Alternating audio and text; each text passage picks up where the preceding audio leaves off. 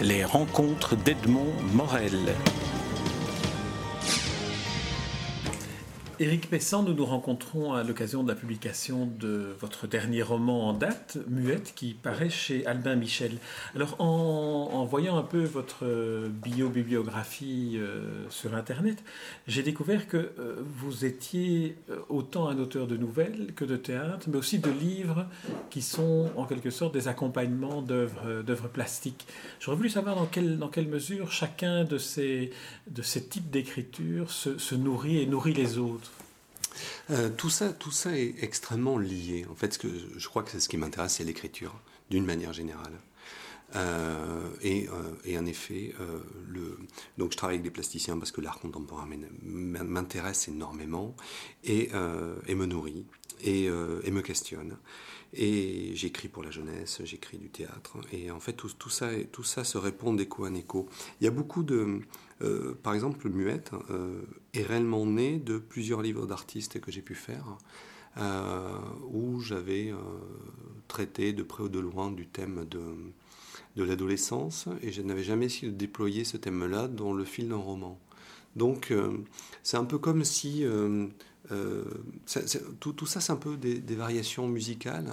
Euh, il, y aurait des, il y aurait des formats courts, euh, l'écriture poétique, parce que ça me permet aussi de travailler avec des artistes, d'expérimenter des formes plus poétiques, vient immédiatement nourrir le roman, mais vient également nourrir l'écriture théâtrale. Et tout ça se répond d'écho en écho. Parce que, oui, je veux juste préciser une chose, quand j'écris, quand je fais un livre avec un, photographe, avec un, peintre, mon but n'est jamais de faire un texte critique.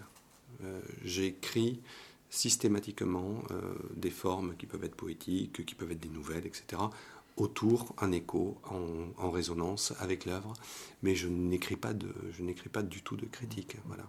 Et tout ça se nourrit, vraiment. Et Muette est né exactement de ça, d'une série de livres euh, publiés ces dernières années, un peu éparpillés chez des éditeurs qui sont des projets autour d'une exposition, autour de tout simplement de faire un beau livre, euh, où ce thème, ou deux thèmes euh, apparaissaient, le thème de l'adolescence et le thème du, de, la nature et du sauvage. Voilà. Et, et, à un moment, je me suis dit, ces éléments-là, essayons de les, de les déployer dans un roman et voyons si ça tient. Alors, Muette, c'est le personnage euh, principal, c'est une adolescente dont on découvre au début du, roman qu'elle fait une fugue. Elle fait une fugue sans aller vraiment très loin de, sa maison. On sait, enfin, on découvre plutôt au fur et à mesure du roman qu'on est à la campagne. On est dans ce que vous appelez un paysage de vide agricole, dans le vide agricole. C'est un milieu euh, dans lequel vous deviez situer la fugue de, Muette. Il fallait que ce soit dans cet environnement-là. On parlera d'environnement mm. familial après. Oui. Euh, en gros, j'avais besoin d'une île déserte. Voilà. Elle part euh, et elle a besoin d'un endroit seul. et pour moi, c'était à la fois plus simple de trouver en quelque chose de très, de très rural, donc se retrouver comme ça entre champs et forêts, dans une grange abandonnée. Euh, et ça me permettait d'évacuer la ville. Et je trouvais que c'était assez logique par rapport au personnage, parce qu'elle elle a un tel trop-plein en elle qu'elle a besoin de silence, qu'elle a besoin de calme, etc. Et aussi, euh, je trouvais que euh, autant le, la ville, l'urbain, est un lieu de la fiction contemporaine qui est, qui est explorer, re-explorer, re-re-explorer, etc., qui est un lieu qui m'intéresse, hein, qui m'intéresse énormément. Mais autant euh, la campagne euh, n'est pas du tout... Euh, c'est comme s'il y avait une certaine malédiction sur la campagne. En gros, ça pourrait intéresser les écrivains du terroir seulement, voilà. Alors que, alors que des gens, enfin voilà, la, campagne fait, aussi partie. Des gens fuient la ville pour aller vivre à la campagne, des gens vivent à la campagne, et ce, je vis à la campagne, et ce, ce territoire-là, me semblait euh, beaucoup plus vide euh, de fiction que le territoire urbain. Voilà. Donc il y avait tout ça qui faisait que je me suis dit, oui, elle va s'installer euh, quelque part dans cette espèce de, de no man's land entre champs, entre zones, cultivées et zones laissées en friche. Mais on pourrait dire aussi, peut-être c'est une interprétation qui, qui, vaut ce qu'elle vaut et je vous la propose, que, que le, ce, ce, paysage, cet environnement, ce vide agricole dans lequel il se trouve, est presque une métaphore aussi. C'est une métaphore de cette recherche que, que Muette, euh, adolescente, fait en fouillant. Elle, mm. elle, fuit aussi tout ce, qui mm. est, tout ce qui est vivant, tout ce qui est humain. Oui, oui. oui c'est ça, c'est-à-dire, euh, c'est ce que je disais tout à l'heure. C'est une, une île déserte. Elle a besoin d'une île déserte. Euh, et une île déserte, elle n'est jamais réellement déserte. C'est-à-dire qu'il y, y, y, a des plantes, il y a des animaux, enfin, et puis il y a ce qu'on amène soi dans l'île. Robinson naufragé, il amène sa propre histoire, il amène sa propre culture, il amène ce, ce, que, ce que, lui possède en lui. Voilà. Et Muette, dans sa grange, euh, amène tout, toute sa propre histoire. Elle amène aussi toute sa mémoire. Elle, on dit, elle ne parvient pas à s'en débarrasser. Et elle rêverait de s'en, débarrasser. Euh, alors que régulièrement viennent euh, en italique dans le texte des phrases qu'elle a entendues, des phrases qu'on lui a assénées, parce qu'on peut dire que c'est une enfant une enfant martyre d'une certaine manière, une enfant en tout cas torturée. voilà, une enfant euh, dont, le, dont le martyr est plutôt ordinaire. Voilà, c'est pas une enfant battue, c'est pas une enfant, euh, c'est pas une enfant qui a subi des, des violences physiques, c'est une enfant qui a subi euh, la violence tellement ordinaire euh, de ne pas être écoutée. Euh, euh, elle a subi de plein fouet les remords de ses parents. C'est une enfant qui n'était pas désirée, à qui on a reproché. mais tout, ceci est tellement, tellement banal. ça aussi, ça m'intéresse hein, d'un point de vue littéraire. Essayer d'explorer cet espace qui est très loin du spectaculaire, très loin de l'événementiel, qui est plus de l'ordre de la j'ai envie de faire une métaphore qui vaut ce qu'elle vaut. Hein. Euh, Muette aurait pu être un enfant qui aurait été mordu par un chien. Muette est un enfant qui a été euh, piqué nuit après nuit par des moustiques en tétant. Voilà. Voilà où est la violence qui, euh, qui, qui, lui a été adressée. C'est une violence verbale, une violence faite des remords de ses parents, une violence faite de reproches et une violence faite d'inattention. Voilà muette, c'est cet, ado, à qui on répète, cet enfant à qui on répète, non pas maintenant, plus tard. Mais c'est jamais. Plus tard n'existe pas. Euh, et donc, euh, elle part, en effet, elle a laissé euh, son téléphone portable, son ordinateur. Elle, se coupe du monde.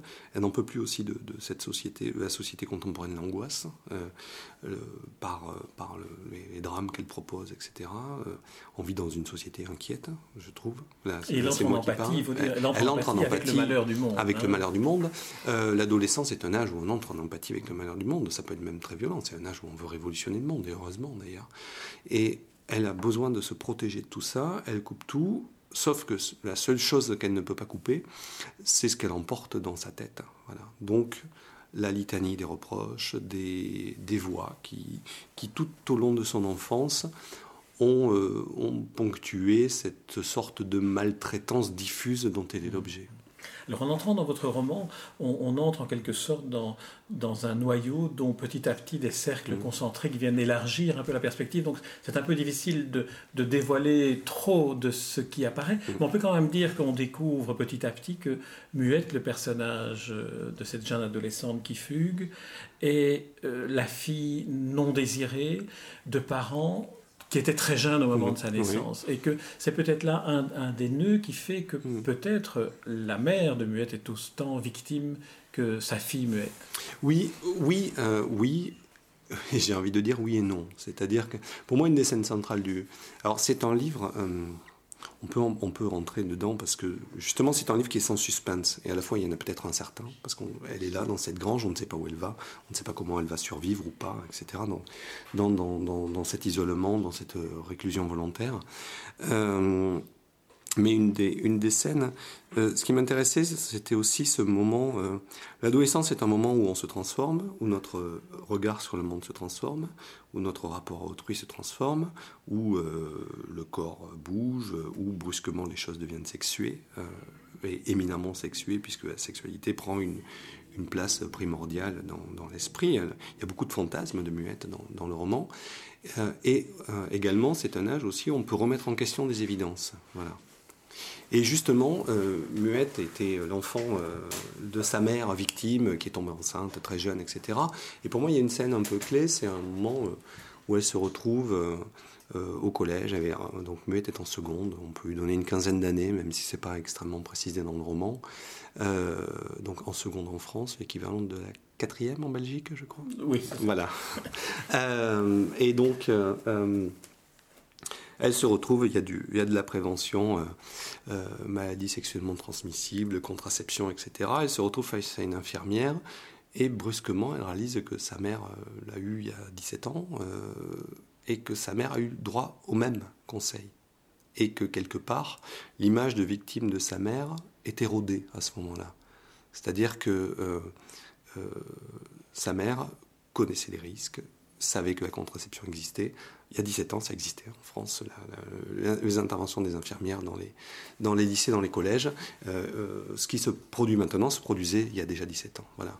Et cette image de victime de, sa mère va à un moment être érodée. Et ça, ça c'était intéressant pour moi en tant que motif littéraire, c'est-à-dire ce moment où tout ce qu'on a admis de notre propre histoire, en vieillissant, on est en train de se demander, mais qu'est-ce qu'on m'a raconté? C'est quoi cette histoire? Parce qu'on admet ça. Enfant, un enfant admet parfaitement que ses parents lui disent à, cause de ta naissance, on a gâché notre vie. Voilà. Il le sait, il porte la culpabilité, il porte le remords en soi, il en porte la souffrance, hein, mais, mais c'est évident. Et à un moment, l'enfant peut se demander mais, euh, qu'est-ce qu'on m'a mis dans la tête? C'est quoi cette c'est ma souffrance? C'est une autre souffrance que je porte? Voilà. Et, et Muette est prise dans le livre à cette endroit-là et à cet âge-là. Mm. Voilà. Il y a aussi, euh, dans, dans, dans, les, dans les, cercles concentriques que l'on peut poursuivre, il y a aussi le personnage, la figure du père, qui, est là, qui, est un père qui est violent dans, dans le silence qu'il inflige. Euh, autant la mère est... On a le sentiment qu'elle est plus... Euh, perfide dans la manière dont elle adresse et formule mm. les reproches à sa fille, autant le père, lui, dans cette violence mm. qui est terrible aussi. Mm. Le père, le père n'est pas là, c'est-à-dire qu'il vit, mais il n'est pas là. Il vit euh, avec la mère, il vit avec la fille, et il est, euh, il est absent. Il ne parle pas, il n'échange pas, il est... Euh, il vit sa vie de père, c'est-à-dire une vie d'homme euh, qui vivrait peut-être la même vie s'il n'était pas marié, s'il n'avait pas d'enfant. Voilà. Il est, il est là sans être là. Et là encore, euh, on peut penser que je me répète, mais je préfère dire que j'insiste. Et là encore, je trouve que c'est d'une, immense banalité, ce genre de figure masculine. Euh, les mères parlent, les pères se taisent. C'est quelque chose de, d'extrêmement courant. Et de tragiquement courant, j'ai envie de dire. Mais en, vous lisant, euh, vous qui avez adopté le point de vue de, ce départ, de, mm. cette fugue, et le point de vue de, Muette, euh, on, se rend compte de combien euh, ce que vous qualifiez de, banal, de très fréquent, qui se retrouve souvent, peut meurtrir, peut blesser mmh. une personne, à tel point, une personne comme, euh, comme Muette, comme cette adolescente, à tel point mmh. que le, la fugue devient une espèce... J'ai le sentiment donné que ce qu'elle voulait faire, c'était finalement se dissoudre dans la nature, tellement elle est proche des sensations, mmh. des animaux sauvages qu'elle croise, d'un chevreuil, d'un lapin C'est-à-dire qu'elle a besoin d'un espace à elle. Elle a, elle a besoin de... Euh, elle est niée euh, dans la vie chez ses parents. Euh, tout ceci se passe en milieu très rural. Euh, elle n'a pas une vie euh, sociale très, puisqu'elle est très isolée, etc. Elle n'a pas forcément une vie sociale très développée. Elle va dans l'école où sa mère a été, ou avec des professeurs qui ont eu sa mère et qui, du coup, la regardent comme, puisqu'ils se souviennent bien du, du, personnage de la mère, et qui la regardent comme si elle était marquée par une malédiction génétique. elle n'a pas d'espace à elle. Elle n'a aucun espace à elle. Dans sa chambre, sa mère peut rentrer à tout moment sans frapper. Euh, elle a besoin, en tout cas, de se créer quelque chose qui ne soit qu'à elle. Même si dans, dans cette chose-là, au final, elle va découvrir qu'elle n'est pas seule, puisqu'elle est en pleine nature, et que la nature est là. Et que même dans ce vide agricole dont je parle, euh, la nature, le sauvage est présent euh, par par les plantes, par l'animalité, euh, et euh, elle va devoir euh, composer avec. L'autre élément que l'on, que l'on retrouve et qui, qui à nouveau apparaît, c'est une écriture qui est très, un peu comme un peintre qui procède par, par touches successives, le tableau se constitue et on entre dans la proximité, puis de plus en plus le regard permet d'avoir une vue d'ensemble. Il y a tout l'environnement aussi, il y a toute cette hostilité, cette méchanceté du, du voisinage. Je vais me dire mmh. que c'est quelque chose de très fréquent à nouveau, on se rend compte de, la dureté, de la, de la méchanceté qui s'exprime à l'état pur euh, à l'égard et de la mère ici et de la fille. Alors ça, c'est peut-être c'est peut-être plus typiquement rural qu'urbain, justement. Euh, euh, c'est-à-dire le, le regard dans, des, dans, des, dans des lieux clos, dans des petits lieux, dans des villages, etc. Ce regard qui reste. On sait que on sait que telle personne a fait ça il y a 17 ans, euh, on sait que, telle que quelque chose s'est mal passé il y a 20 ans et on s'en souvient. Et ça, c'est peut-être beaucoup plus rural. C'est-à-dire que dans la ville, euh, tout ceci finit par être, euh, plus ou moins délayé, la mémoire reste moins, les gens bougent plus, la ville est plus grande, quoi qu'on peut imaginer que de tels mécanismes se reproduisent dans un quartier précis avec des gens qui ne bougent pas. Mais en tout cas, les parents de Muette sont vivent à l'endroit où ils sont nés. Euh, c'est quelque chose. Enfin, c'est une histoire de gens extrêmement sédentaires. Euh, les parents vivent à l'endroit où ils sont nés. Ils, vivent dans une maison euh, de l'endroit d'où ils viennent. Muette est né dans ces conditions-là. Muette grandit à l'endroit où ses propres parents ont grandi. il y a toute une, toute une mémoire qui se met en place, toute une stigmatisation de cette mémoire qui, est, qui reste. Et, et je et je pense que, que malheureusement, c'est encore une fois très juste. C'est très. J'invente pas grand chose. Euh, mais que, mais que c'est plutôt propre euh, à, à, la, à, la, campagne. Alors, dans, celui bien, on, pourrait parler maintenant de, de l'écriture, euh, du style. que euh, C'est le premier livre de vous que je lis, donc je, découvre euh, ici peut-être quelque chose qui est une pratique que vous avez pour d'autres livres. Mais j'ai eu le sentiment que en choisissant le point de vue tel que vous l'avez pris, vous entriez directement en empathie avec le personnage beaucoup plus fortement que vous ne l'auriez fait en en racontant avec un point de vue plus extérieur. Oui, oui. Alors, euh, l'écriture, bon, en fait, tout, tout naît de désir d'écriture et de, et de comment, euh, comment, euh, comment trouver le juste, la manière la plus juste d'écrire telle histoire. Je pense à une histoire, j'ai envie de. Voilà, je ne sais pas exactement où je vais d'ailleurs, il y a beaucoup d'éléments que je découvre en cours d'écriture. Euh, même si euh, je, maîtrise une partie des choses. Après, mes, principales questions en tant qu'auteur, c'est comment je vais, comment je vais raconter cette histoire-là. C'est-à-dire à quelle distance on se met. Euh, parfois, je dis je dans mes livres, dans des livres de fiction, hein, je, dis je pour les personnages. parfois, je dis il, parfois, je dis elle. Là, j'avais envie, j'avais l'impression que un, homme d'une quarantaine d'années, disant je pour une adolescente de 15 ans, il y aurait eu un trop fort soupçon d'artificialité. Euh, donc je me suis dit, je vais plutôt la regarder. Euh, après, c'est à quelle distance on regarde quelqu'un? Est-ce qu'on le regarde de très près, de très loin? Qu'est-ce qu'on se permet de voir? Est-ce qu'on voit les gestes? Est-ce qu'on voit les pensées? Et, euh, et, ça, je le trouve... je ne sais pas si j'ai déjà écrit des textes avec cette distanciation-là. Je ne sais pas. Je, J'essaye d'inventer, euh, en tout cas j'ai besoin de, me persuader moi-même que j'invente quelque chose à chaque fois que j'écris un livre, parce que du coup ça me donne de l'enthousiasme pour l'écrire. Euh, à un moment, j'ai trouvé ce dispositif d'écriture qui était de décrire muette dans ses gestes, dans ses pensées, dans ses fantasmes, et de tout mettre au même niveau. Euh, qu'un geste qui est de se glisser le soir dans le duvet pour s'endormir soit décrit exactement de la même façon qu'un souvenir qui va remonter ou que euh, voir passer un lapin, se mettre dans le corps du lapin et partir gambader dans le champ à côté. Voilà, que tout soit décrit au même niveau. Euh, on ne fait pas la différence entre ce qu'elle pense, ce qu'elle effectue comme geste et, et le cinéma mental qu'elle peut, peut mettre en place. Voilà. Et une fois que j'avais décrit ça, une fois que j'avais mis en place ce procédé-là, euh, je me suis dit que la distance était pas mal parce qu'elle permettait d'être dans une intériorité sans être dans euh, une analyse ou une explication psychologique. Ce qui pour moi était un des enjeux de l'écriture. Voilà. Et ce qui met peut-être aussi en évidence le, les, phrases qui, reviennent, qui apparaissent en italique dans la typographie. Après, de, on, reste, on reste purement dans la mécanique de l'écriture. Il y avait deux possibilités, des flashbacks. Euh, Muette se souvient qu'un jour sa mère lui a dit ça, etc. Ou juste la phrase. Voilà. Et ça, c'est peut-être, euh, pour faire le lien avec la toute première question que vous m'avez posée, c'est peut-être le, le, travail sur l'écriture poétique qui m'a permis de, de d'oser euh, intégrer ça dans le roman, c'est-à-dire brusquement des fulgurances de phrases qui semblent détachées de tout contexte et qui viennent et qui, en une phrase, résument euh, toute une partie de son enfance, toute une partie de sa vie, euh, et qui sont là comme, comme, des, comme des brusques éclairs de conscience qui la, qui la traversent en permanence. et je crois que ça, c'est le, les tentatives d'expérimentation poétique qui me permettent de, rentrer, de, faire entrer ça dans le roman. Mais le roman, c'est génial, c'est un genre littéraire.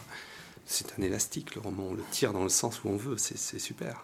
Alors, dans les, dans les remerciements, vous avez l'originalité d'indiquer que Muette s'est nourrie de films, de livres, mm. euh, y compris de livres d'enfants, y compris des travaux d'un des photographes pour lesquels vous avez euh, réalisé euh, des, des, ouvrages en, collaboration. Alors, le, besoin de, de, de, citer de cette manière-là, en les remerciant, les sources, parce que ces films que vous citez viennent, apparaissent dans les souvenirs de Muette à certains moments.